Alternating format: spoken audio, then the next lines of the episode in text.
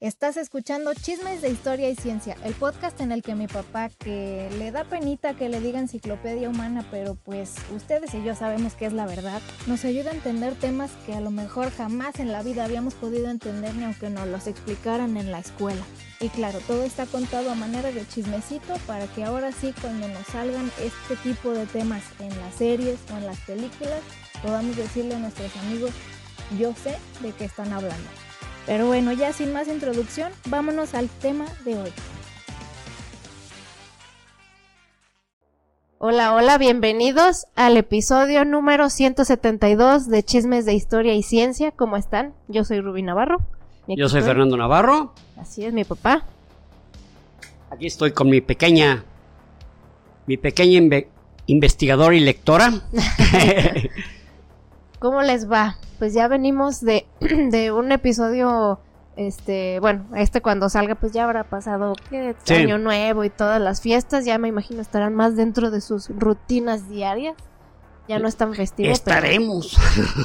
Pues sí, todo el mundo Más inmersos en la, en la rutina, en la rutina diaria, ¿no? Exactamente, pero espero que la hayan pasado chido y que este año 2024 que empiece pues les traiga muchas muchas más cosas buenas que malas, porque es irreal decir que todo va a ser bueno, nunca es así, pero que sea mucho más lo bueno. Así es, que sea más, más lo positivo que llegue a sus vidas, esperemos que a todos, ¿no? Difícilmente, como dice Rubí, pero eh, son nuestros deseos cuando menos. Así es. Y bueno, también les queremos agradecer porque ya llegamos a los 10 mil suscriptores. 10 mil suscriptores. sí, ya se llegó a esa primera meta y pues les queremos agradecer. Muchas eh, gracias.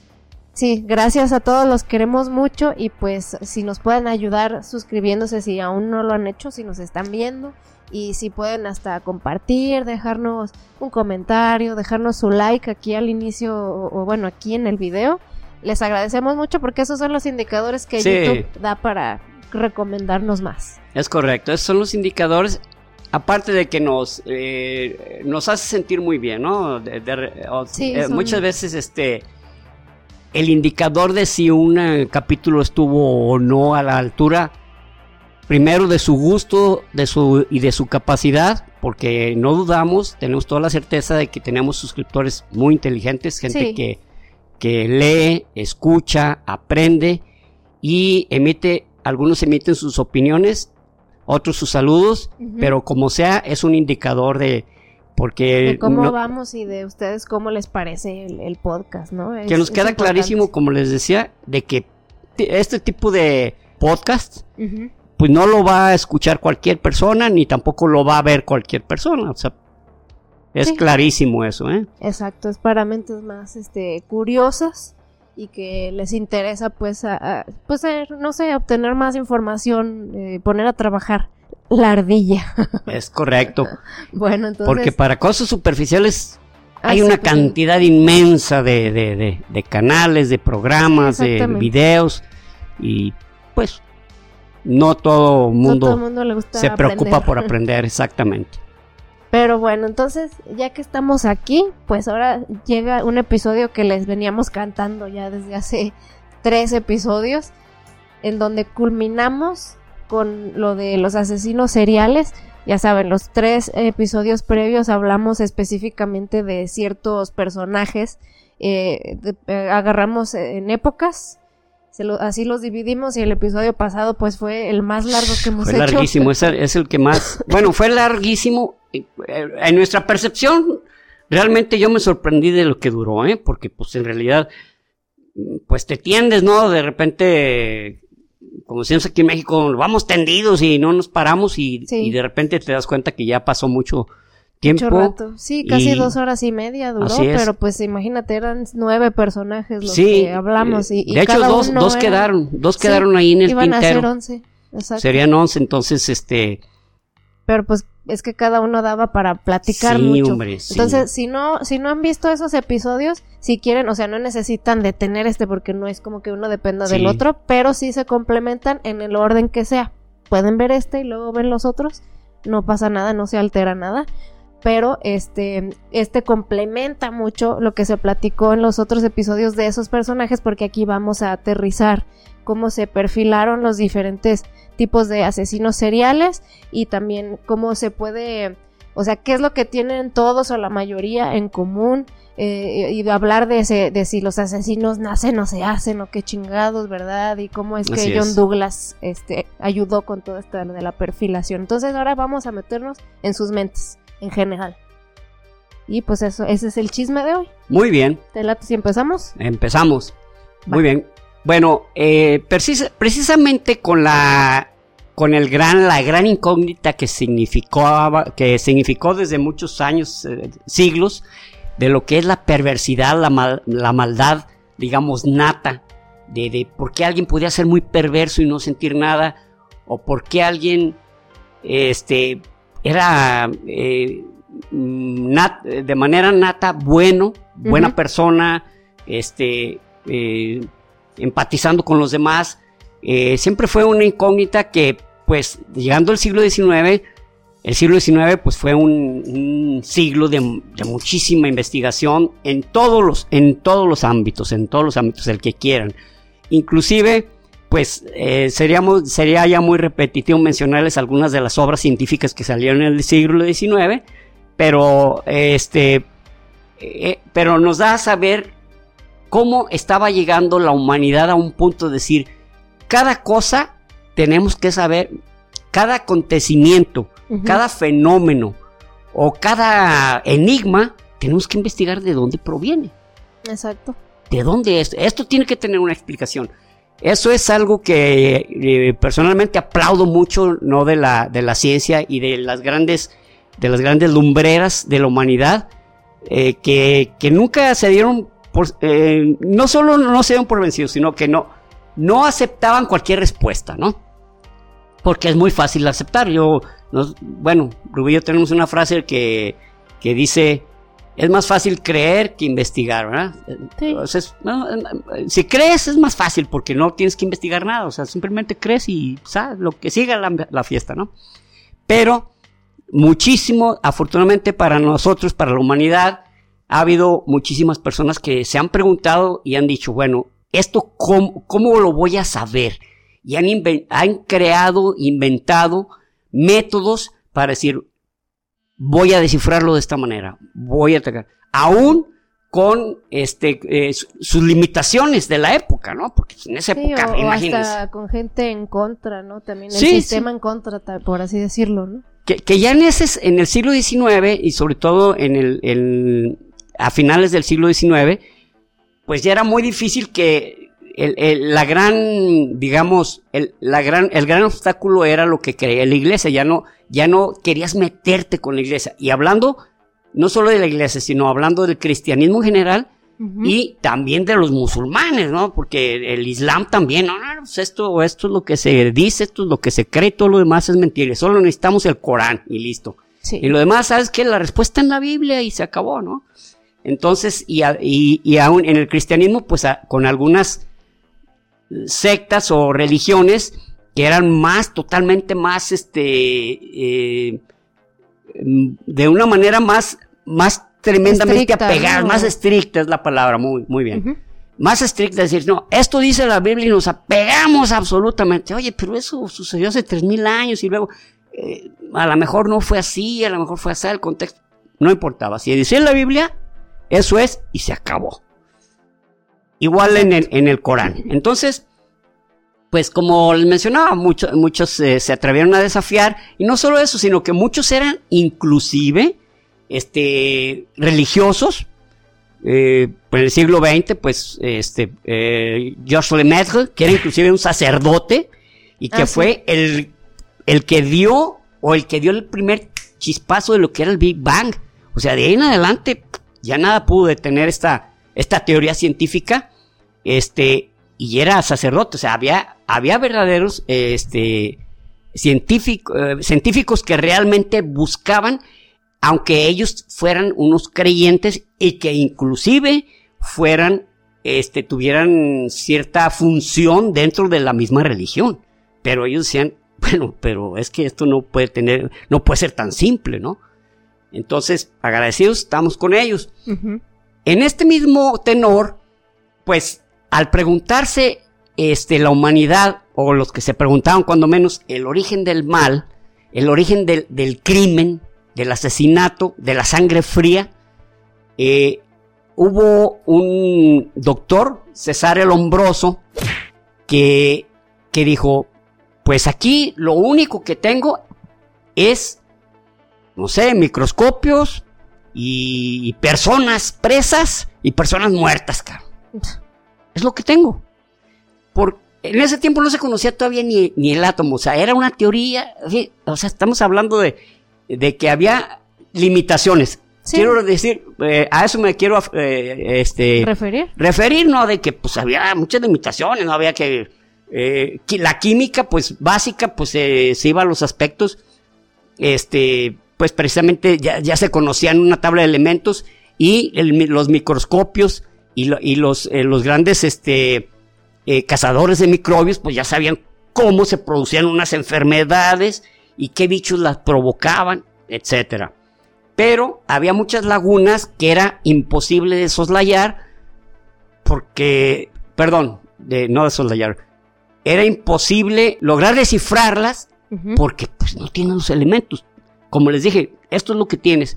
César el Hombroso empezó precisamente a estudiar a, personas que pudieran tener, eh, él empezó por ejemplo con 800 a tomar medidas antropométricas de la cabeza, el cuerpo, este, las proporciones entre brazos y, y, el, tronco, este, las proporciones entre la cabeza y el, el tórax, etcétera. Y César el Hombroso hizo, estudió a 800 personas de una misma nacionalidad.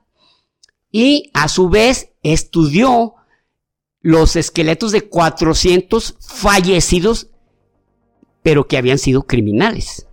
Ok. ¿Y en los 800 también eran criminales? No, ah. los 800 era, fue al azar. Ah, ok. O sea, podía haber sido, podía no haber sido, pero ya, ya, después, ¿sabes qué? Voy a estudiar estos, estos que fueron criminales, ¿no? Ok.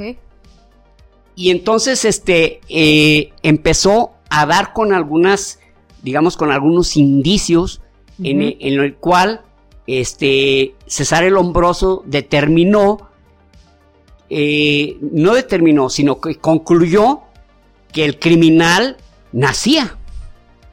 No, se hacía, sino que decía, ok, el criminal, si tiene ciertas características antropométricas, pues por eso era criminal. Ah, cabrón. ¿Y qué fue lo que hizo? Bueno, tomó algunas medidas. Por ejemplo, se dio cuenta que los criminales tenían eh, el, cerebro más pequeño, obviamente por el tamaño del cráneo. Luego tenían los, eh, los arcos superciliares este, más prominentes, la frente más pequeña y, y, echada hacia atrás. Luego los orbitales más grandes, los ojos más grandes. Y eh, este. Mm, ah, los parietales y, los, este, los parietales también más grandes. Parietales son como que los, los, que están hacia los lados. Del cráneo, del cráneo, exactamente. Estaban más grandes, como, como que abarcaban más superficie que, por ejemplo, que el frontal y que el occipital. Ok. Entonces, pues él, él fue tomando esa medida, fue verificando eso y se dio cuenta que esos eran, que eran asesinos, que eran asesinos, entonces estaban prácticamente destinados a hacerlo, porque pues, pues eso es lo que marcaba su, su fisonomía, sus medidas antropométricas. O sea, en la población que agarró de los, de los cadáveres, todos salían así, o no sé, un gran porcentaje salían así o qué? Y, y también agarró presos. Ah, ok. Tomó también una gran superficie, de, una superficie, perdón. Muestra, una, gran, una gran muestra de presos. Pero dije, no, no, no. Pero dame, denme, o sea, como científico de renombre, pues se tenía acceso a lo que quisiera. Si estuviéramos en pues ese tiempo, pues derechos humanos te lo permitiría, ¿verdad? Porque, no, güey, ¿qué tal que los señales, lo estás discriminando, etcétera? Entonces, en ese tiempo, pues, si eras científico y de prestigio, tenías... ¿Qué necesitas? ¿Qué necesitas? Oye, pues fíjate que necesito aquí en esta cárcel, porque fueron en varias, varias este, cárceles de, Italia, quiero acceso a, los que son asesinos. Quiero asesinos nada más. Ok. Ahí te va. Y a medirlos. Entonces, Él fue creador de una ciencia que se llama prácticamente... Ay, prácticamente, perdón. si no, yo lo busco y lo pongo aquí el nombre. Eh, bueno, pero era prácticamente eh, así, medidas antropométricas de, de los criminales. Ok. Entonces, y luego eh, se dio cuenta que eso era lo que tenían como característico los, los asesinos. Pero los que eran tremendamente perversos ah, tenían otras características. Tenían pómulos prominentes, arcos superciliares elevados, mandíbula robusta. Si se fijan, estamos describiendo a, este Richard, Ramírez. Es el primero que pensé. Exactamente. Es ah, Grandes pómulos los de Richard. Orejas grandes, que también lo tenía Richard Ramírez. Y el, lóbulo de Darwin. El lóbulo de Darwin es como una... Eh, que no, que un porcentaje muy bajo de la población lo tiene y el cual tiene que ver con una eh, reminiscencia o un rasgo de cuando éramos simios y eh, que es como una especie de piquito, piquito en, el, ¿En, la oreja, así. O puede estar más gruesa esa parte de la parte, parte superior de la oreja. Ese es el lóbulo de Darwin. Entonces se vio que los que eran más perversos tenían también esa característica.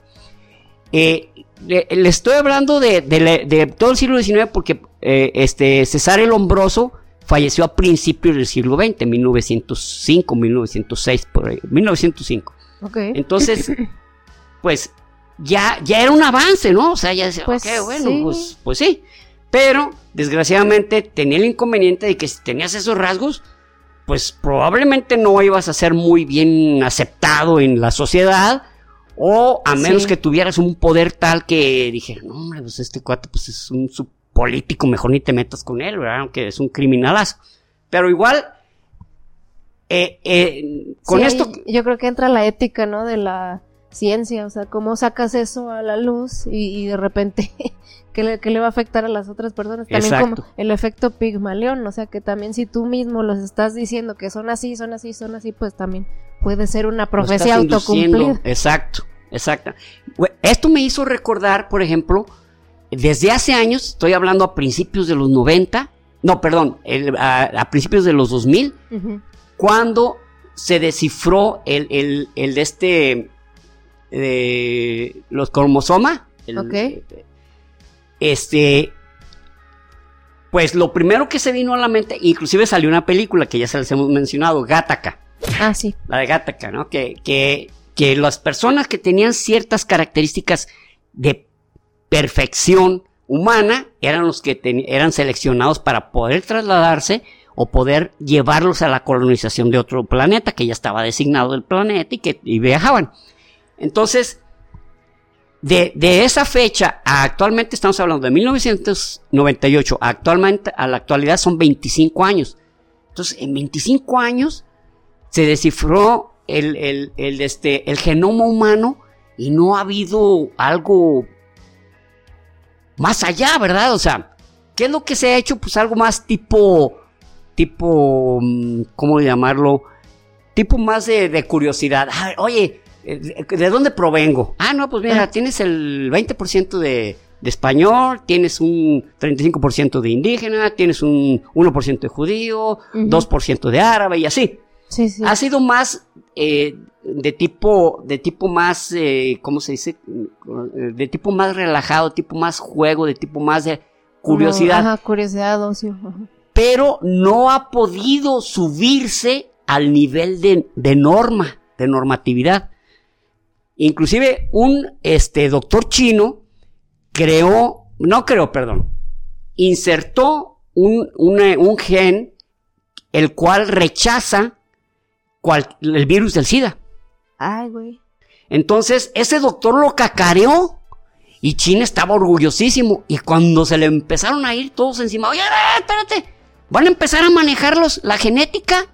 Espérese, eso ni siquiera está regulado. Y puede producir y es cierto, puedes eh, producir una discriminación hasta laboral. Imagínate, tú llegas con tu genoma descifrado y... Ay, eh, mm, ok. Bueno, luego te llamamos, ¿no? ¿Qué dice? No, pues que este cuate puede ser que a los 40 años padezca una enfermedad cardíaca y si está trabajando aquí, pues a los 40 años se nos muere o le vamos a tener que estar pagando una indemnización o un o una o un costo un costo de curación de, salud muy elevado, ¿verdad? Entonces pues no nos conviene. Entonces imagínense ahora esto es el este es el por qué el genoma o, o, la genética no ha podido ser elevada a pesar de haber descifrado el genoma no ha podido ser elevada al nivel de ley porque se presta absolutamente a la discriminación. De hecho, este doctor chino, eh, como, como se le fueron a la yugular, los mismos chinos lo desaparecieron. Y los chinos negaron que, no, no, ni nosotros ni sabíamos que andaba haciendo esto este Ay, cuate, ¿Cómo que los chinos negaron cosas y desaparecieron gente? Ay, no más. A lo mejor son mentiras, porque es que los chinos no, no hacen eso. entonces, no les levanten falsos. Sí, yo pienso que a lo mejor se exageraron. ¿eh? Sí, sí, no, ellos jamás. Ese doctor ya nos, como dice la canción, se las he dicho varias veces, nunca más se supo nada. La, ¿Cómo se llama? La banda del carro rojo se llama ese tema de los Tigres del Norte. Vámonos. Entonces, este, yendo, yendo hacia ese, eh, yéndonos por ese tenor, pues, efectivamente, eh, y empezando a surgir, a surgir los criminales, los, los asesinos seriales, que fue más enfocado en Estados Unidos, aunque hay eh, hay este, de varios países, ¿no? Pero, pues, Estados Unidos, como siempre ha estado bajo, digamos, bajo la... Mm, eh, siempre han, siempre han eh, determinado a, su información, siempre ha sido expuesta, siempre han buscado, siempre han dicho, le hicimos así, le hicimos así. Y también ha sido el país que, junto con la Gran Bretaña, han sido este, más... Mm, más no, no, no, iba a decir puntillos, pero no. Han sido, le han metido más lana al, al, a, la, a, la, zona detectivesca y de crímenes, ¿no? Saber, a ver, a ver qué huellas hay, cómo fue. De tal manera que, este, los primeros doctores, el primer eh, doctor investigador de lo que, de lo que era, pudiera ser un una persona que determinara un perfil eh, era George, eh, bueno, el doctor, este, George, eh, mm, ahorita recuerdo su apellido.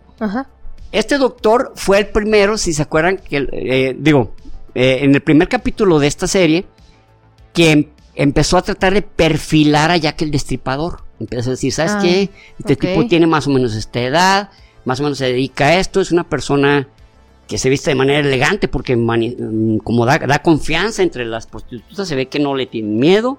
Este, tratar de él dar una, una característica de, tal, de, de, esa manera. Él se llamaba George B. Phillips. George B. Phillips, pero había otro que no era doctor, pero era investigador de policía. Él se llamaba Thomas Bond los dos son ingleses. Eran ingleses, perdón. Entonces, yo, eh, eh, tanto George como Thomas Bond empezaron a, tratar de descifrar, o Marine, tratar de describir al, posible asesino, verificando a través de dos líneas de investigación. Uno es el método inductivo. El método inductivo es el que trata de verificar el comportamiento del asesino a través de sus acciones. A través de cómo asesinó a sus víctimas, a través de cómo, cuáles eran las víctimas, cómo las, cómo las este, escogía, y, y, cómo las asesinaba, hacia dónde se las llevaba, etcétera.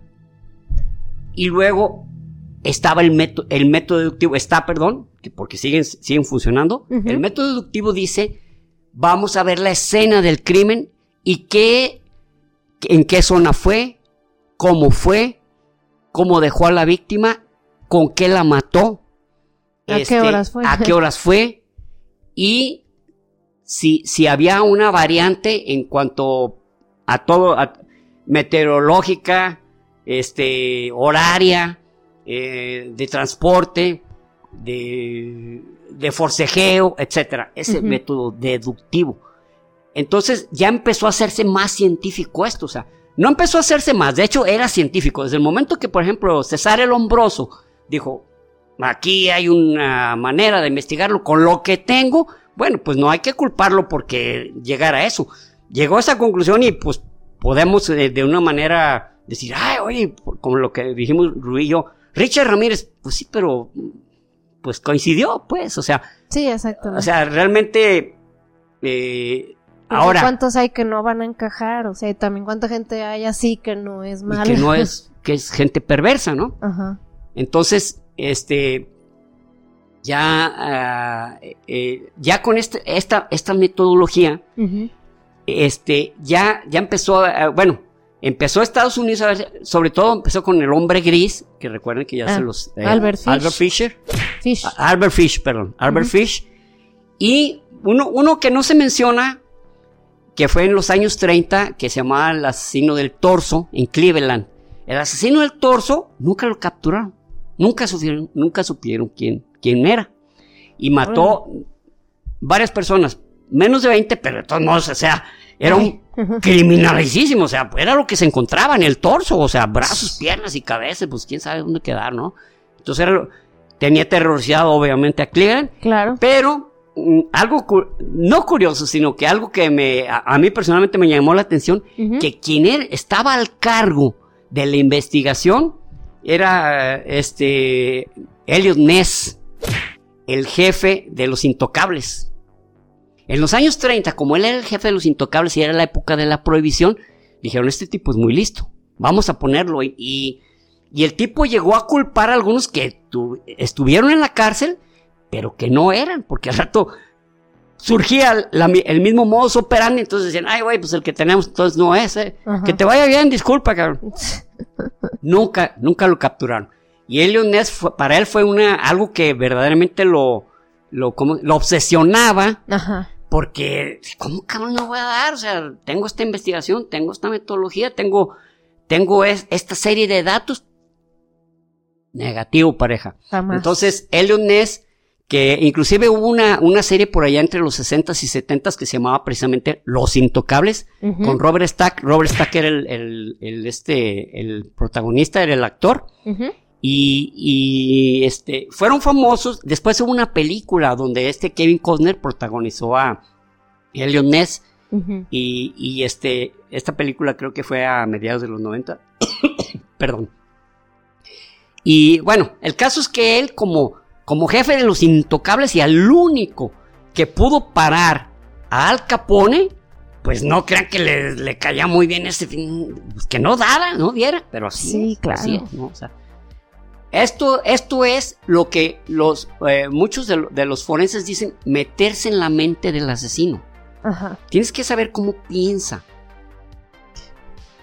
surgieron varios asesinos y entonces, este, ya en los setentas se empezó a determinar una serie de, características que al capturarlos, que, la, que, al inicio fueron capturados de manera pues fortuita. El asesino del zodiaco jamás pudo ser capturado, que a la fecha, como les platicamos en un capítulo anterior, antepasado creo, pues este... Ah, no, en el primerito, en el primer capítulo pues, pues efectivamente, este, lograron, eh, eh, se habla de, quién era y que murió en el 2018. Fue en el segundo capítulo. Ah, ¿en el segundo? Ah, tiene razón, tiene razón, tiene razón, fue en el segundo capítulo. Entonces, este, el asesino del zodiaco dice, ah, mira, era este, y es un grupo de personas muy, pues con mucha inteligencia y sobre todo con mucha iniciativa y con ganas de resolver el problema, quienes determinaron quién era. Los case breakers, ¿no? Case breakers, exactamente, los case breakers. O sea, e, es una, es una agrupación, porque no es ni siquiera una sociedad conformada, sino que es no es nada formal, pues.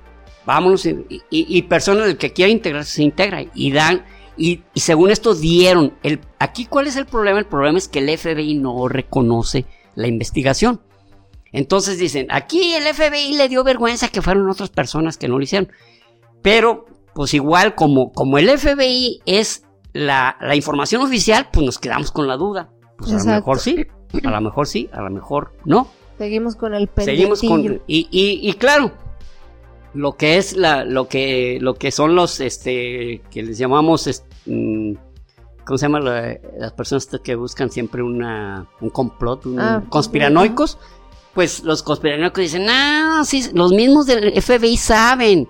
Es más, era una persona de ellos y, y por eso, y bueno, ok, ah. ok. Como les, les platicamos en el primer capítulo también, de, de, perdón, en el primero, que, porque este fue en el segundo, Ajá. en el primero donde decían que el príncipe Alberto, ¿verdad? Era, era, era ya que el destripador. Exacto. Conspiranoia total, ¿no? Pero se oye, ¡oh! Como se oye escandaloso, pues la conspiración es la que impera sí, ahí. siempre la, la que se escuche más escandalosa o más, este... Pues sí, o sea, entre escandalosa y como que afecte más. que afecte, que, que, cause un impacto, ¿no?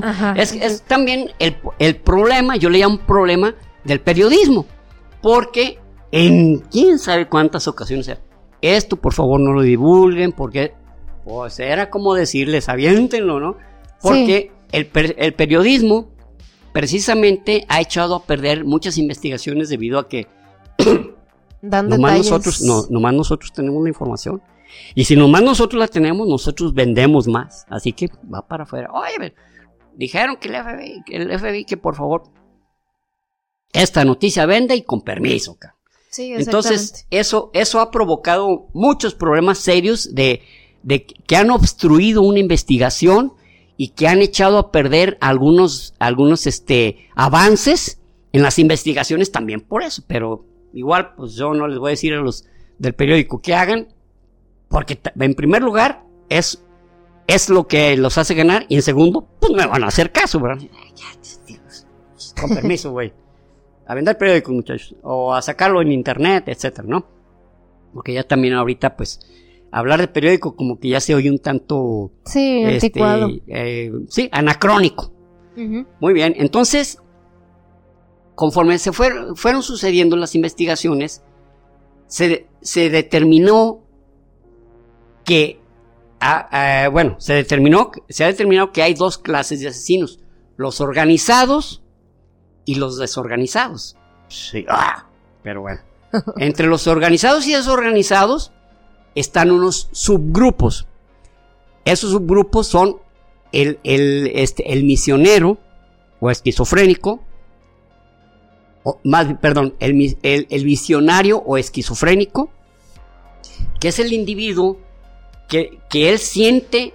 Que lo hace por, una misión, ¿no? No, es el de, la, el de la visión es que siente que lo tiene que hacer porque alguien le debe pagar algo que, que, la vida le ha, le ha quitado, algo. Ah, o sea, él, él, él se ve como el que somete y se ve como el que está haciéndole un favor a la humanidad y que, y que su visión es que un día casi casi lo levanten en, en peso y diciendo gracias y la Pues Ahí hasta políticos podrían entrar. Ah, pues eh, me, ganó la...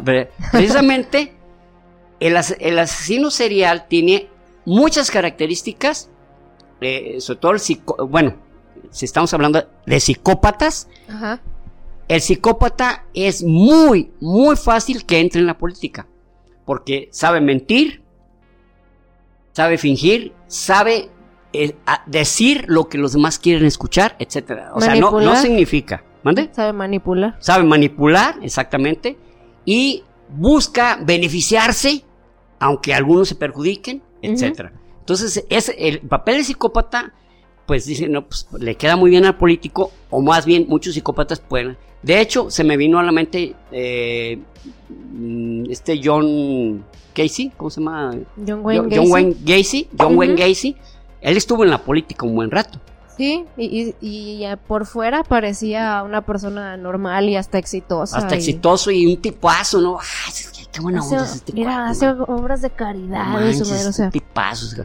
Sí, parecía tipazo, literal. Entonces, eh, precisamente, por ser un psicópata, lograba ingresar, en, mezclarse entre los grupos organizados que lo veían a él como un tipo que verdaderamente ayudaba que se genera un beneficio. Entonces, está el misionero. El misionero siente que, él, él, de parte de, una entidad, ya sea Dios, ya sea un ángel, ya sea, inclusive, como Richard Ramírez, hasta el demonio, les, les da una... Aunque Richard Ramírez, no sé por qué a veces siento que era más, más posee.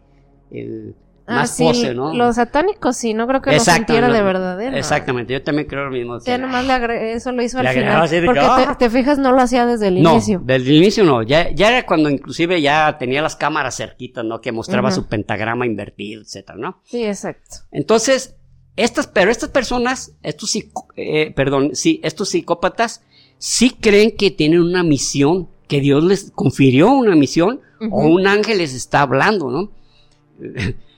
Eh, se oye, se va a oír irreal, pero es cierto. Eh, en este lo podemos, aunque no sabemos si era psicópata, pero Mahoma decía que, que el ángel Gabriel estaba dictando el Corán. Entonces, puede haber sido que sea psicópata porque inclusive, inclusive, él manifestaba eh, abiertamente y lo escribía que, que, la violencia, como saben en el Islam, la violencia es algo no solo permitido, sino casi, casi exigido. Y si son mujeres, pues todavía mejor, porque tienes que enseñarles. enseñarles, cabrón, quién es el que manda. Sí, ¿te acuerdas cuando hace poco hablamos tú y yo de que, de que quién le habrá hecho más daño a la humanidad y que llegamos a la conclusión de que Mahoma, hubiera tenido que chingar a su madre? sí, sí, entonces, eh, Rubí y yo comentando, ¿quién es el que le habrá hecho más daño a la humanidad? Claro, te vas, te empiezas a ir por los fáciles, ¿no? Hitler, ¿no?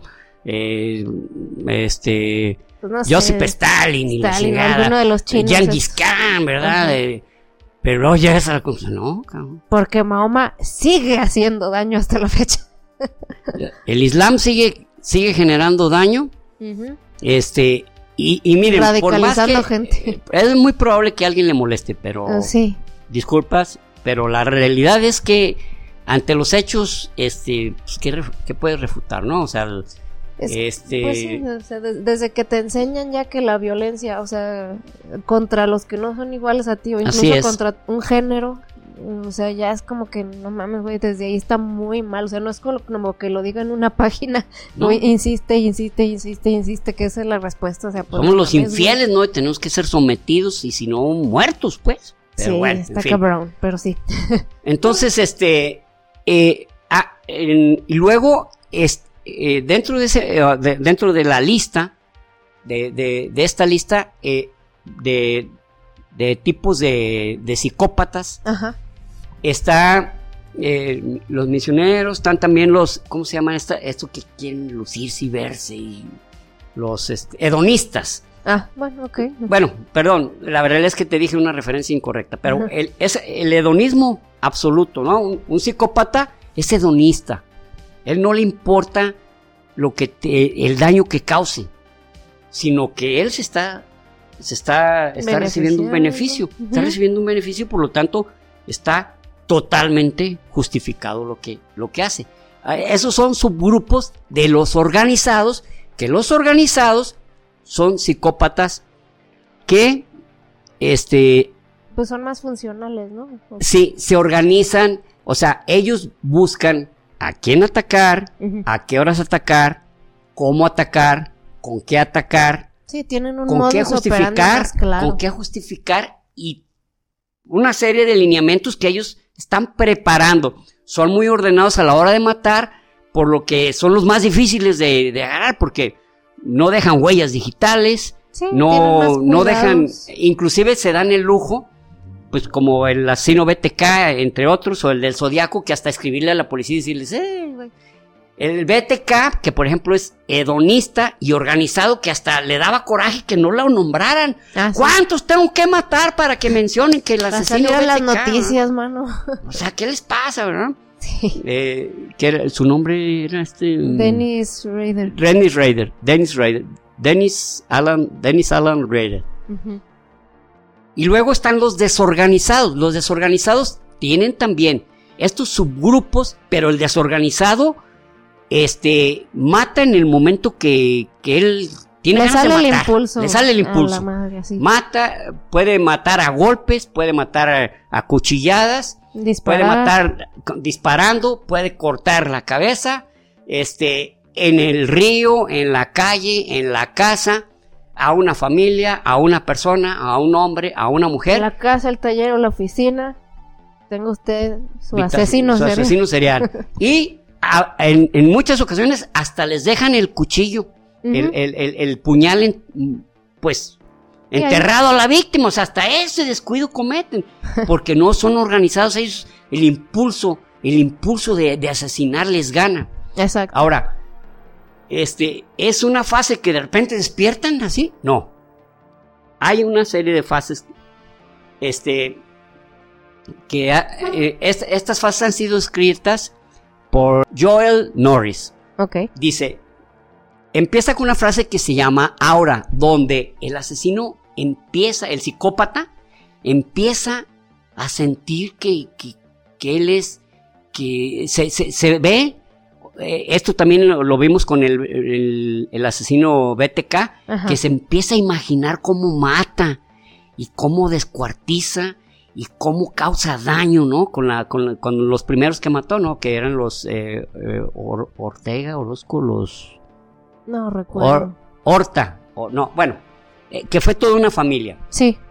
Este, lo empieza a imaginar, el, el psicópata asesino empieza a imaginar cómo matar, cómo va a matar, qué daño va a causar, qué puede él sentir. Lo empieza a imaginar y de pronto le asustan sus propios pensamientos, pero después lo empiezan a, le empiezan, lo empiezan a hacer sentir bien. Empiezan a hacer sentir, no, sí, cabrón. No, hombre, imagínate. O sea, la, la gran sensación de- de- del asesino serial, siempre del psicópata, de saber que es el dueño de la vida y de la muerte de la persona, ¿no? Y a lo ¿Ibas a mejor él, sí, que, que me imagino que en ese proceso, o sea, al principio se asusta, pero a lo mejor conforme van pasando o, repitiéndose los pensamientos, empieza él solo a justificar de por qué no estaría tan mal hacerlo. Sí, parte sí, ¿no? pero, pero, pero no. Lo que no sucede es que mate y luego ya, ya empieza a sentir. No, Ajá, no, no. La fase se completa en su cabeza. O sea, ya, ya, cuando él va por el primero, ya cumplió. O sea, ya, ya su mente ya le dice, sabes que esto es lo tuyo, cabrón. Esto es lo tuyo y no hay pedo, no hay problema.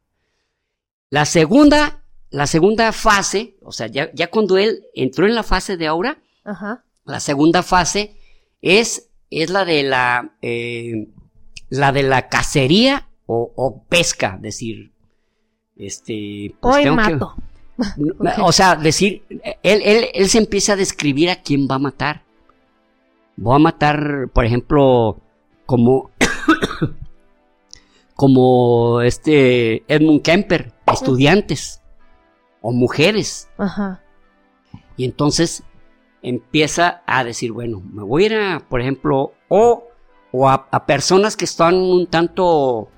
eh, ¿Vulnerables? Vulnerables, exactamente. Me voy a ir como tipo eh, este Chicatilo, André Chicatilo, que se iba a las estaciones de, de tren, sabiendo que las personas bajaban un tanto Pues perdidas. perdidas, temerosas, este, eh, mm, eh, pensando qué necesitan hacer en ese instante. Entonces era su lugar, igual para un psicópata. O sea, ¿a quiénes voy a cazar?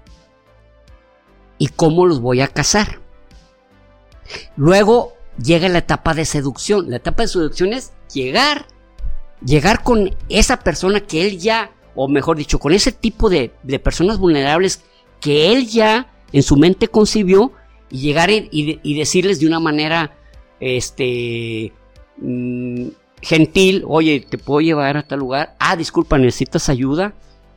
Eh, ¿Dónde quieres que te lleve? Ah, mira, te, ap- te apoyo con esto, ¿verdad? Bueno, depende del modus operandi. Depende del ¿no? modus Porque operandi, exactamente. Como Richard Ramírez solo llegaba sin Sí, preguntar. exactamente. Sí, hay de todo, como estaremos viendo. O sea, algunos que ni siquiera encajan con, con, con otro- otros, bueno, con otras características que ahorita les vamos a mencionar. Y, y este, pues es- esa es la fase de la, de la seducción. Y luego llega la, la fase de, eh, del- de la captura.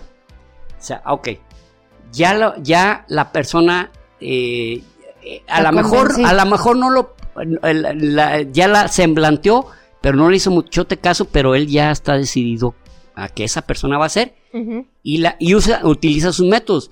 Por ejemplo, Ted Bundy traía un brazo como enyesado. y les daba un golpe, pues las dejaba noqueadas, ¿no? Las dejaba este, sin sentido. Exacto. Ya la subía. Y luego de ahí venía el asesinato. Ya sea la manera como él quería hacer, como él quiere asesinar. Que, por ejemplo, regresando a Andrei Chikatilo, a la hora que él estaba cuchillando, él estaba sintiendo un orgasmo.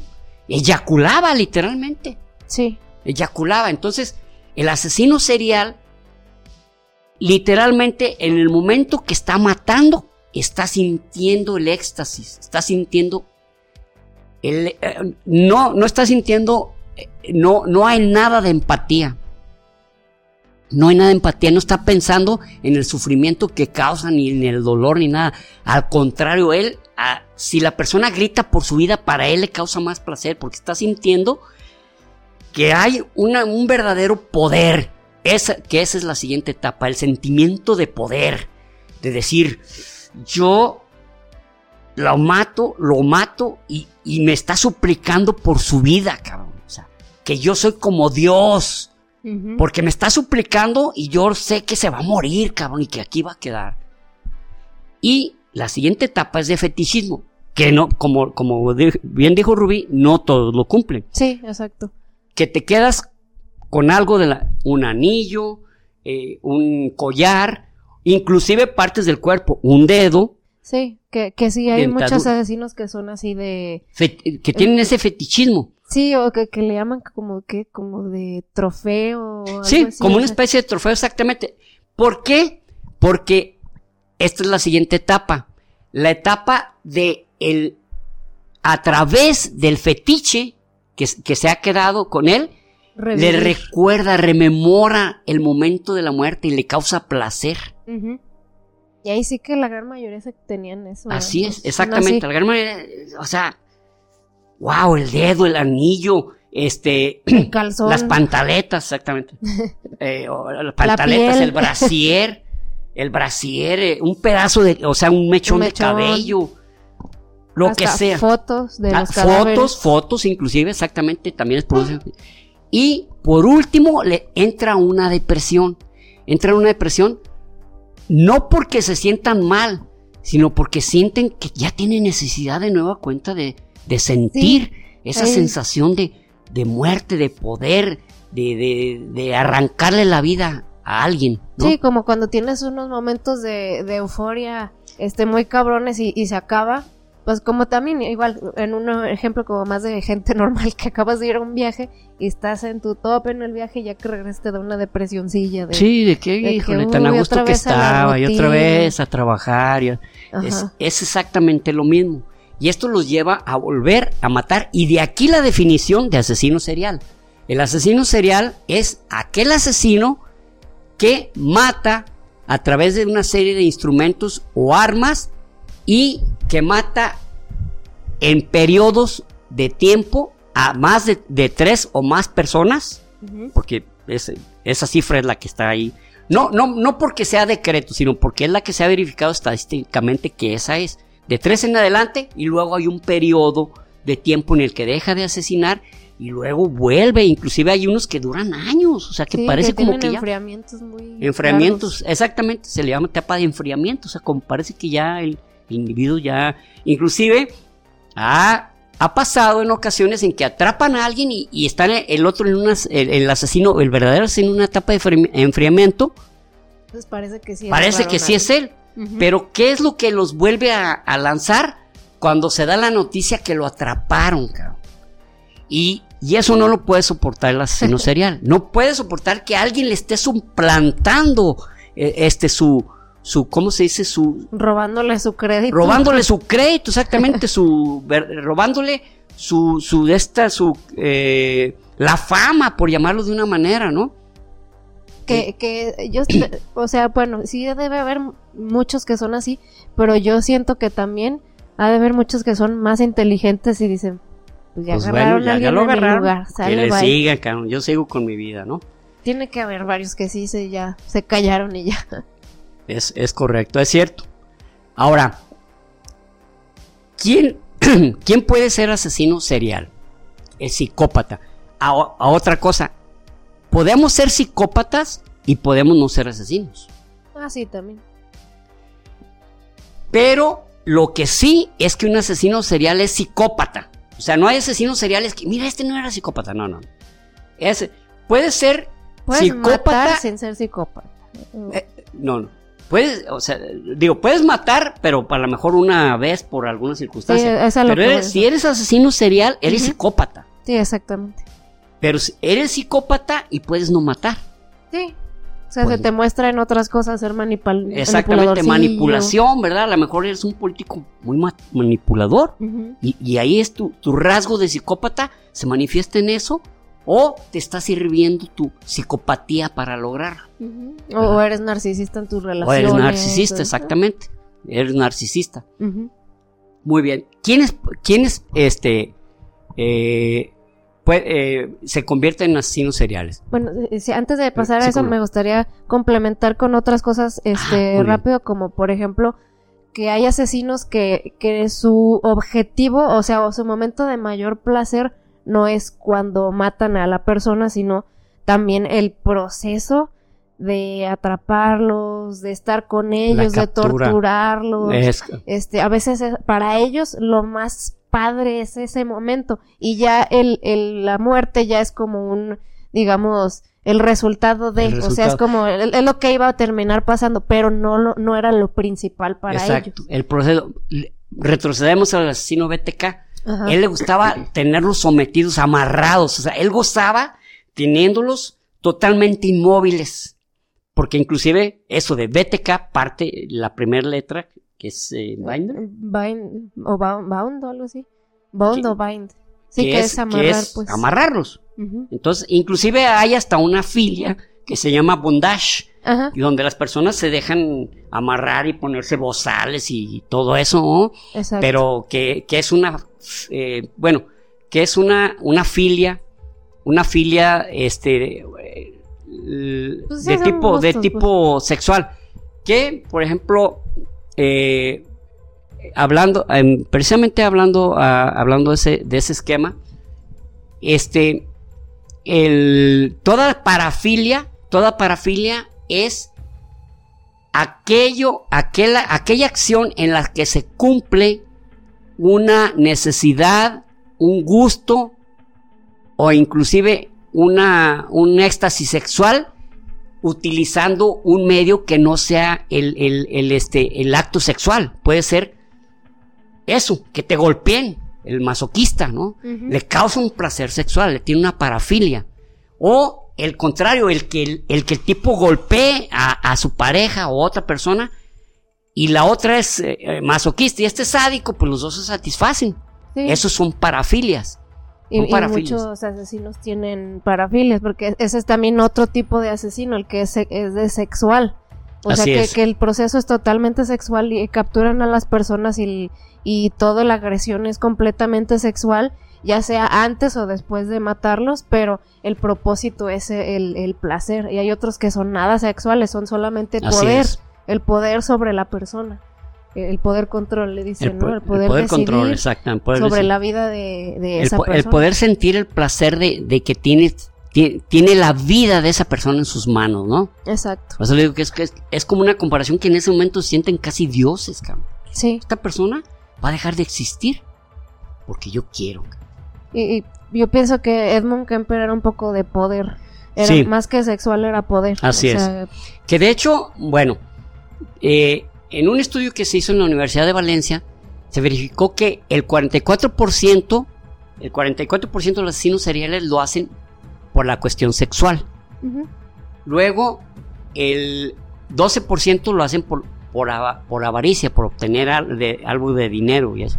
Que inclusive, este, bueno, por ejemplo, Landru, Landru era un asesino serial por dinero.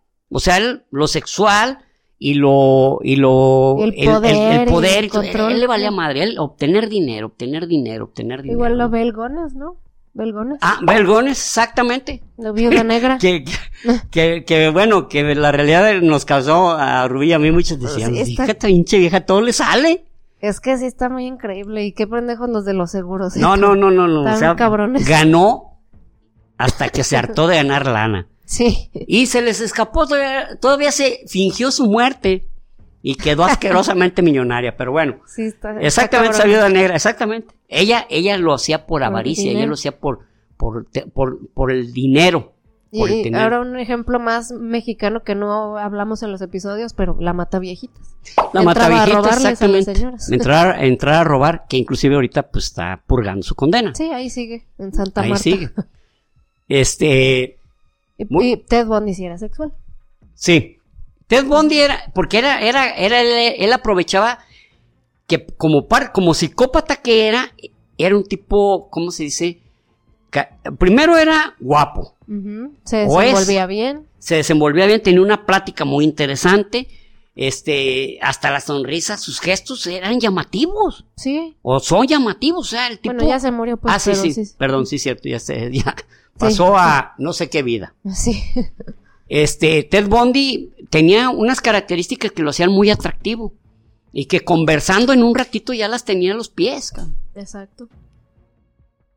El, eh, sí, sexual y entre poder también porque era melómano, pero sí.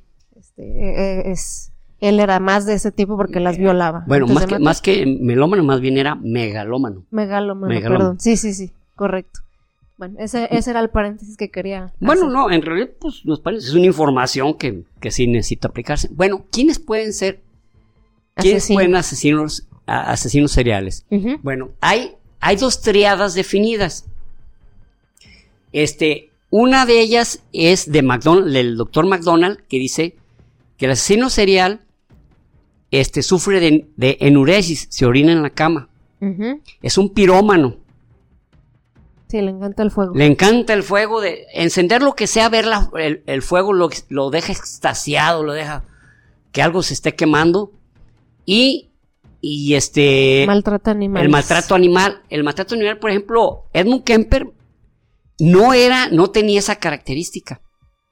No era, no, no, al contrario, él le daba lástima que mataran los y posteriormente ya se hizo cruel con los animales. Sí. En cambio, por ejemplo, Jeffrey Dahmer gozaba Desde el inicio. matando animales y torturándolos y, o sea, terrible, ¿no? Él sí tenía, él, o sea, él sí tenía esa, pero también Jeffrey Dahmer tenía enuresis, también, también se, orinaba en la cama, todavía a los 12 años. Mm. Pirómano no estoy seguro, pero que no. Ahí sí, yo tampoco no, no tengo información de que fuera eso. Pero esa es la triada de McDonald's, se llama la triada de McDonald's donde muchos, este, eh, inclusive el Richard Ramírez era muy cruel con los animales. Y luego, no sé si sufría enuresis, pero sí era pirómano. ¿Verdad? Sí, ahí, ahí sí creo que otra vez entra como lo del señor de las medidas antropomórficas. O sea, exactamente. No significa que los que tengan eso. Lombroso, se sale, se sale lombroso, exactamente. o sea, no porque tengan eso significa que va a ser asesino. va a ser, cabrón. O sea, de hecho, o sea, muchas veces lo de hacerse pipí en la cama a veces es más señal de un niño altamente perturbado, o sea, que le tenga miedo a sus papás o que le pasó algo traumático. O que le tenga inclusive miedo a la noche, o sea, el, estar en la oscuridad le produce miedo. Sí, con tal de no levantarse a ir al baño ya se Así orina es, mejor se orina ahí. Sí, eh, o sea, sí es de checar cuando un niño tiene aneuresis o, o sea, si es más grande, si es adolescente, pues con más razón, ¿verdad? Porque sí son señales. No vayan directamente a pensar que es un asesino. Sí, hay muchísimas cosas. Tengo un primito se orina en la cama. No, no, puede ser por otras circunstancias. Sí, hay muchas cosas que pensar antes, pues. Pero sí, no es buena señal nunca. Exactamente. Ahora, Resler, Robert Resler, que fue un compañero junto con John Douglas en la investigación de, de asesinos a través de entrevistas, Robert Resler y otro, otro doctor que no recuerdo su nombre, establecen otra triada. Una es, eh, eh, la, la, primera es que, que falta uno de, de los, eh, es huérfano de uno de los, de los padres. padres, o del papá o de la mamá. Ok. Entonces, eso es un, es un indicador, casi en un 60% de, lo, de los asesinos seriales, ese, ese indicador participa. Sí yo pensaría que más, más porcentaje. Sí. Bueno, hay un porcentaje que sí está, bueno, eh, eh, más bien, perdón, no, eso es hasta que diga otra, otra, otra cuestión de, de qué participa también. Ok. Luego, la segunda es que haya, eh, que, que la familia se comporte como una familia modelo ante los demás, pero en su casa sea un pinche desmadre. O sea, que haya pleitos continuos, que, que se digan, que se insulten entre los padres, que insulten a los niños o que los culpen. Mira, tú sí de veras sabes educar a este estúpido, a este idiota, lo que sea. Pero delante de los demás, uff, es una familia modelo. Felices. Eh, John Wayne Gacy. Sí. Que entre sus papás, uh, eran, pero por fuera, uh, era la gran, la familia perfecta. Pero él sabía que en su casa pues era un pedo, cabrón, eran pleitos continuos, el papá muy abusivo, este, le, le decía que hasta, es que este es maricón y la chica porque, porque no se comportaba como él quería. Exacto. Pero por fuera no, hombre, era una familia ya, tu ¿no? Aunque ahí eh, es el único que se me ocurre que sean así la familia modelo. Sí, ah, también a mí es el único que se me ocurre. Sí. Y luego el otro es el que el que tenga una madre, una, la madre. Una es si la madre es abusada por el padrastro o, o, por inclusive por el papá y que él sienta lástima por la mamá, sienta lástima por la mamá y él pierda, pierda total, eh, ¿cómo se dice? Respeto por la autoridad. Porque dice, no, si me dejo, me va a pasar lo que mi mamá. Entonces, le pierden el respeto a la autoridad e inclusive esos son más tendidos a matar hombres, varones. Sí, tiene sentido. Porque eh, más, más, alto porcentaje, el 66%, es de asesinar mujeres. Así es. Y también dentro de este grupo, bueno, no de este grupo, eh, este, el 81% son caucásicos. Son blancos caucásicos. Los demás son entre indígenas, este, latinos, eh, eh, negros, afroamericanos, exactamente, afroamericanos, etcétera. Pero, fíjense nomás, o sea, cuatro quintas partes son Chéquense sus defectitos, señores arios. La hermandad aria. Muy bien. Luego, este, de los asesinos, Ah, no, estamos en, la, perdón, en la triada. y, la, y, la parte de la triada de la mamá, si la mamá es altísimamente este, sometedora, este, ofensiva, eh, que no le que sea indiferente a los, los problemas del hijo, que que pues controladora, ¿no? Eh, controladora, que lo someta desde a la comida, desde a los deberes, desde todo, eso también es un gran, gran impulsor de un asesino serial que ya sea psicótico. Tiene que haber, eh, perdón, eh, tiene que ser ya psicótico para que eso lo... como que le, dé le, Como que le dé exactamente. Entonces, eh, esa es la otra triada que Robert Redler establece. Ahora, hay otro, ah, ¿qué otros factores? Oye, entonces, si pasa esto y esto y esto, ¿se va a hacer un asesino serial? Bueno, hay otro factor que eso, como les había dicho desde el inicio de la plática, es, antes no tenías más que microscopios, más que cintas para medir, más que... Pero ahora ya el, la cuestión genética ya participa. Y resulta que hay un genoma, perdón, que hay un gen que se llama el gen M-A-O-A. Eh, guion A. M-A-O, Mao, guion A. Ok. Ese gen hace, eh, le llaman el gen del guerrero, porque ese gen hace que, que, el individuo sea muy violento, sea, se le haga fácil cometer daño o, o generar un crimen. Entonces, esto, este gen vino a dar una respuesta a, algo que, siempre llama la atención. El 91% de los asesinos seriales son varones. Son hombres. ¿Por qué? Bueno, porque hay un factor que se llama compensación, compensación genética. La compensación genética consiste en lo siguiente. Las mujeres tienen un cromosoma, dos cromosomas X. Y el hombre tiene un cromosoma X y un Y. Entonces, el cromosoma X es donde está ese gen. Pero si la mujer tiene dos X, si uno está activado, el otro al, lo desactiva, o sea, o lo, o lo, mezcla, no sé, no sé si me doy a entender. O sea, como son dos X, bueno, en uno va a estar, pero en el otro no está y pues no hay. Pero en el hombre se activa y no hay otro que lo compense. Entonces está activado y, lo va a hacer actuar. Lo va a hacer actuar en consecuencia como un criminal. Órale, ok. Y esto fue descubierto, bueno, fue descubierto en una universidad que se llama Kansinska, que está en Suecia. Pero uno de los grandes estudiosos, lo irónico del tema, es, es un doctor que se llama James Cullen. Pero lo curioso es que él lo tiene. Y es un doctor, un científico. Y no solo eso, sino que ha estudiado. Pero, ¿cuál es la diferencia? El hogar. Él creció en un hogar de mucho amor. Entonces no había de mucho amor, una mamá, eh, un, papá, un papá que les daba tiempo, una mamá muy cariñosa, una familia activamente cariñosa. Entonces, nunca hubo el detonante, el factor que lo encendió, que lo hizo que se, que se prendiera, por llamarlo de una manera, ese, ese, gen, ese gen. Ahí está, pero está inactivo, porque no hay factores externos, factores que, externos lo... que lo reactiven. Esa es la diferencia.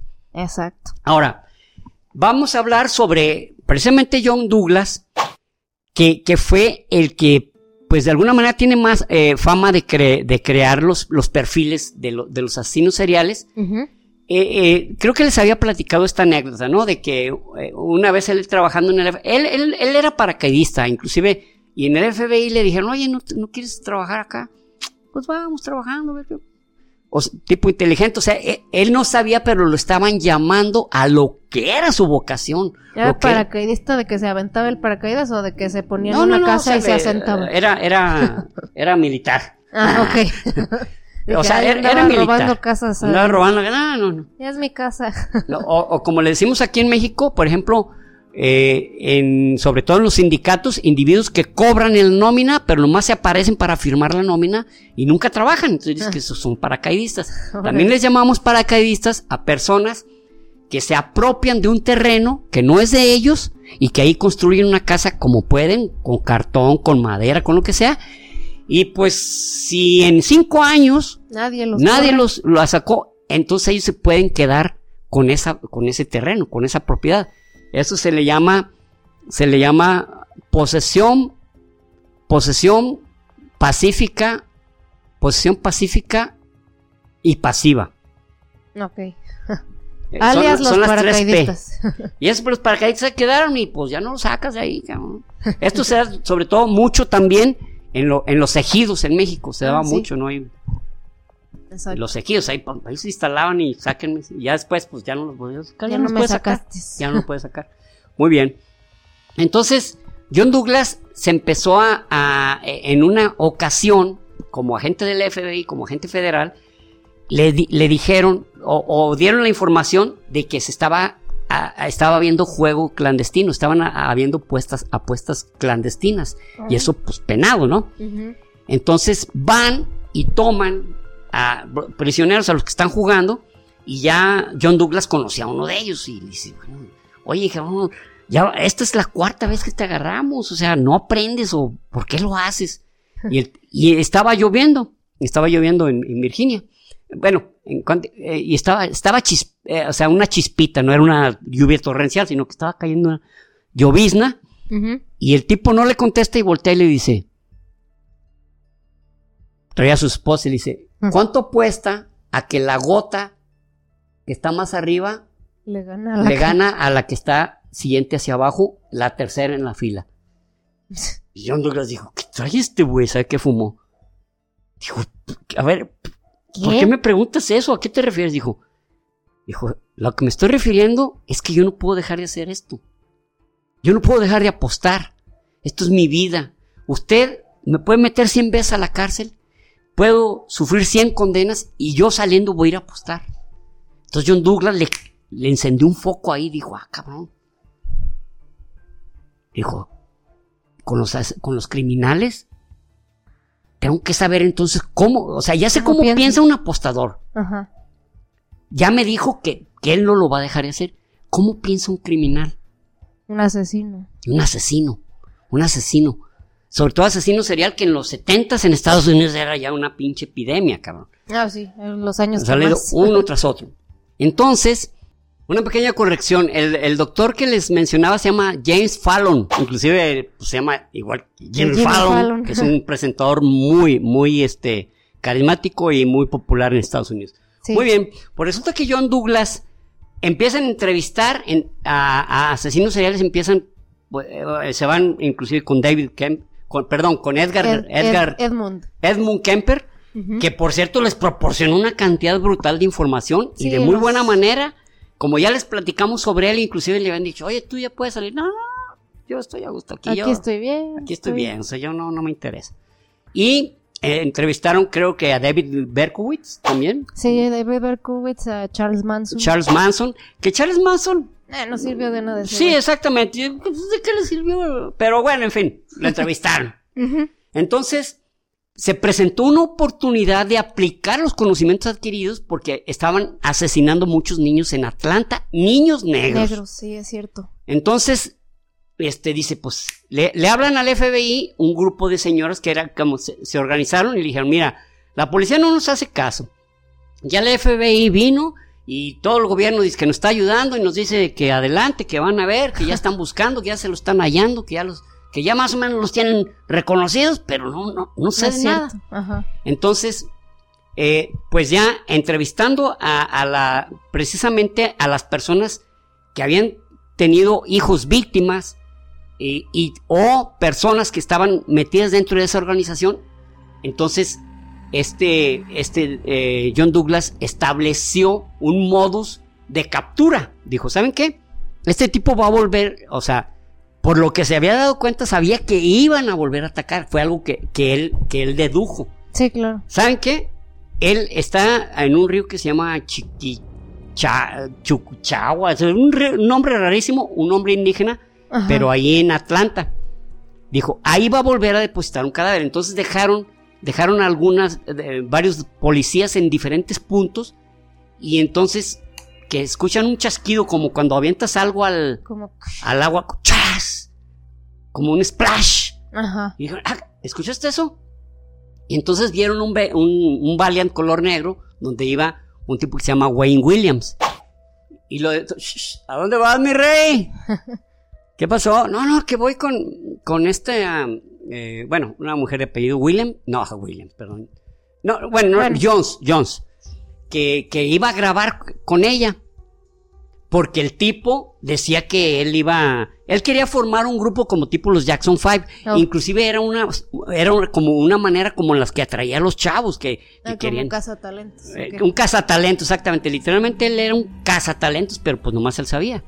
Aunque sí tenía un buen equipo de, de radio en su casa y no tenía una familia disfuncional, que es algo de lo que decimos, hay sus excepciones, ¿no? Exacto. Entonces, lo capturan eh, y, le dicen, a ver, vamos a pues, someterle un interrogatorio, pero el tipo estaba tranquilísimo, ¿no? Pues está bien. Y entonces se encuentran un cuerpo precisamente de un jovencito negro, cabrón. Entonces, ¿qué hubo, cabrón? Lo este güey, lo acabamos de agarrar. Pero faltaba el interrogatorio. El interrogatorio, el tipo tranquilísimo y, y hasta así como casi, casi llorando, pero ¿qué? ¿Yo qué hice? Y se veía bien buena gente diciendo, oye, ¿sabes qué? Es que nos equivocamos de cuates. Es un, es un alma de Dios, cabrón, no mames. Pero este, este John Williams estaba seguro, no, no, es él, va a ser él. Porque miran, eh, ustedes escucharon eso y ahí estaba el cadáver. Segundo, es negro. Y eso significa, perdón, es, afroamericano. Es afroamericano y eso significa que yo desde un principio sabía que debía ser un afroamericano porque varios niños, todos afroamericanos, tenía que ser alguien en el que confiaran, alguien de su misma raza. Entonces, pues eh, empieza el juicio. Y el tipo, pues bien tranquilo, y pues los del jurado dijeron, no, estos güeyes se equivocaron, este muchacho eh, se me hace que es acólito, cabrón. pero estaba John Williams y le, y le dice John Douglas, ¿no? John Douglas, perdón. John Douglas y le dice al fiscal, ven, pregúntale que qué sintió al presionar el cuello, porque una de sus maneras los, los estrangulaba. Al, estrangularlos, así, así. O sea, le, hizo unas preguntas clave y el tipo se enfureció. ¿Qué es esto, esto? ¿Qué te importa? ¿Tú qué sabes? Y qué, y entonces los del jurado dijeron, ¡ah, cabrón! Le salió lo león. Se acabó. Cadena perpetua. A la fecha está en la cárcel, pero persiste la duda, porque dicen que fue algo más bien... es evidencia circunstancial, ¿no? No, no, no circunstancial, sino que... Ah, pero no, no fue tan circunstancial porque en su vehículo se encontraron fibras ah. de muebles y se hallaron pelo de dos de los niños asesinados. Entonces ah, dijeron, güey. Ah, está todo. Entonces, pero, fíjense nomás lo que son las cosas. Empezaron a decir, no, esta es cuestión racial. le plantaron eso. Puta madre. es más, hasta cuatro de las mamás de niños asesinados creen en su inocencia. y, todavía en el 2018 hubo otro, una, eh, mm, se llama eh, bueno, tiene un nombre, eh, Habemus Corpus, algo así, donde se le da la oportunidad de volver a que él, a ver, que él explique. Pero no, o sea, dice, no, este, es que Híjole. La prueba, la prueba máxima, lo, lo apresamos y se acabaron la muerte de niños. Pues o sea, que también pudo haber sido que Ya agarraron a este güey. No, yo no defendería el sistema judicial a capa y espada tampoco. sí, exactamente. Sí, hacen muchas cagadas y culeradas, la verdad. Ahora, John Douglas, del cual les hemos mostrado continuamente este libro, que se lo recomendamos altísimamente, donde inicia, eh, inicia, eh, cuando yo lo compré, lo había comprado en inglés, porque no, no, no había en español. Y me acuerdo la descripción cuando lo estaba leyendo el prólogo y dije, wow. Pero resulta que era algo que él estaba sintiendo porque llegó un momento que se colapsó, le empezó a caer, a llover tanto trabajo porque estaba teniendo éxito en, la perfilación criminal que llegó un momento que se colapsó, se colapsó. Pero bueno, pero después él se iba a retirar y después siguió porque le dijeron, no mames, no te vayas, güey, síguele. Entonces, él no solamente supo con perfil, sino también se enseñó a entrevistar a, los criminales. Él tenía unos métodos les voy a mencionar unos, unos pocos nada más. Uno de ellos era que él se sentaba en una silla más pequeña que el, que, está, que, el criminal, para que el criminal sintiera el poder. Órale. o sea, más. Y luego, otra era que lo pusieran en un cuarto donde hubiera una ventanita para que a la hora de describir algo que lo pudiera avergonzar al criminal pudiera voltear hacia la ventana y no, no sentirse totalmente enclaustrado. Órale. Eso fue otra.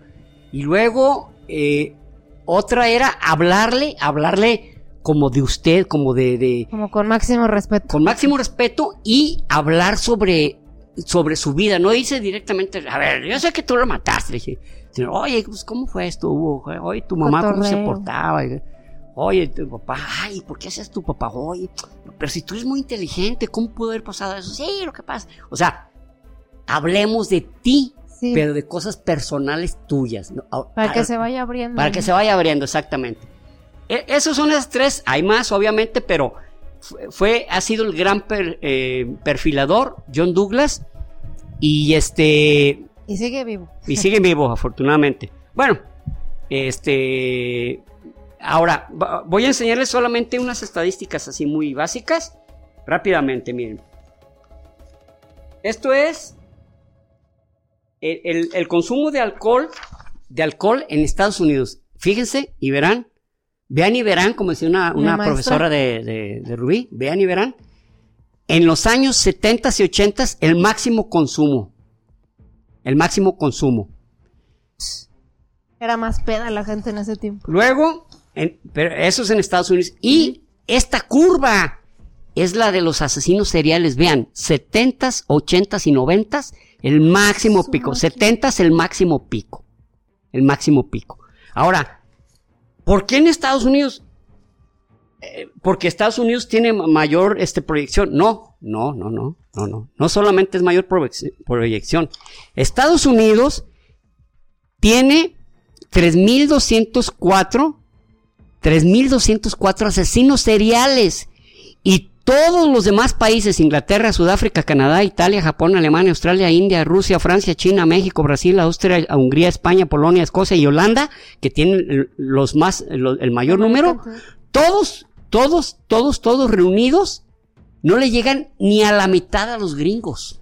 Bueno, sí es la mitad, es más de la mitad. ¿no? 3.204 contra 1.194, tan solo la mitad de estos son 1.600. Ah, sí, sí, cierto. Sí, 1.600, o sea, o sea, le llegan al 40% de los gringos. Todos, todos, todos sumados. Ahora, la pregunta es, ¿por qué Estados Unidos? Bueno, en Estados Unidos hubo, primero que todo, las guerras. Sí. Y las guerras. todas las guerras, mano. Y entonces, y Vietnam llegó mucha gente perturbada mucha gente perturbada, que si no participaron en la guerra, sí fueron hijos de personas perturbadas por la guerra, que llegaban y... Hijos de padres violentos. Violentos y, drogadictos, alcohólicos, golpeadores de, sus señoras, etcétera. Entre otras circunstancias, entre otras circunstancias. Ahora, otro factor que, que los Estados Unidos no quieren reconocer, o más bien muchos senadores no quieren reconocer, pero es la disposición de que Puedes comprar armas como si compraras dulces, cabrón. Entonces, eso te hace una población, población altamente agresiva. Altamente agresiva. Porque hay tantos tiroteos, disculpen. Exactamente, ahorita ya, ya, no son los, asesinos seriales, son los tiroteos, cabrón. No sabes ni por dónde te va a llover, no sabes ni quién va a ser, cabrón. Pero antes construimos aulas con paredes dobles antibalas que quitar las armas. Las armas no, son un derecho constitucional, que es cierto, ¿eh? es un derecho constitucional. bueno, pues, pues por mi parte es todo, muchísimas gracias. Hay varias lagunas, pero pues este, pues no soy experto y trato de comentarles lo que, lo que hemos leído al respecto. Aclarando que no somos psicólogos. Y de nueva cuenta, miren, psicología.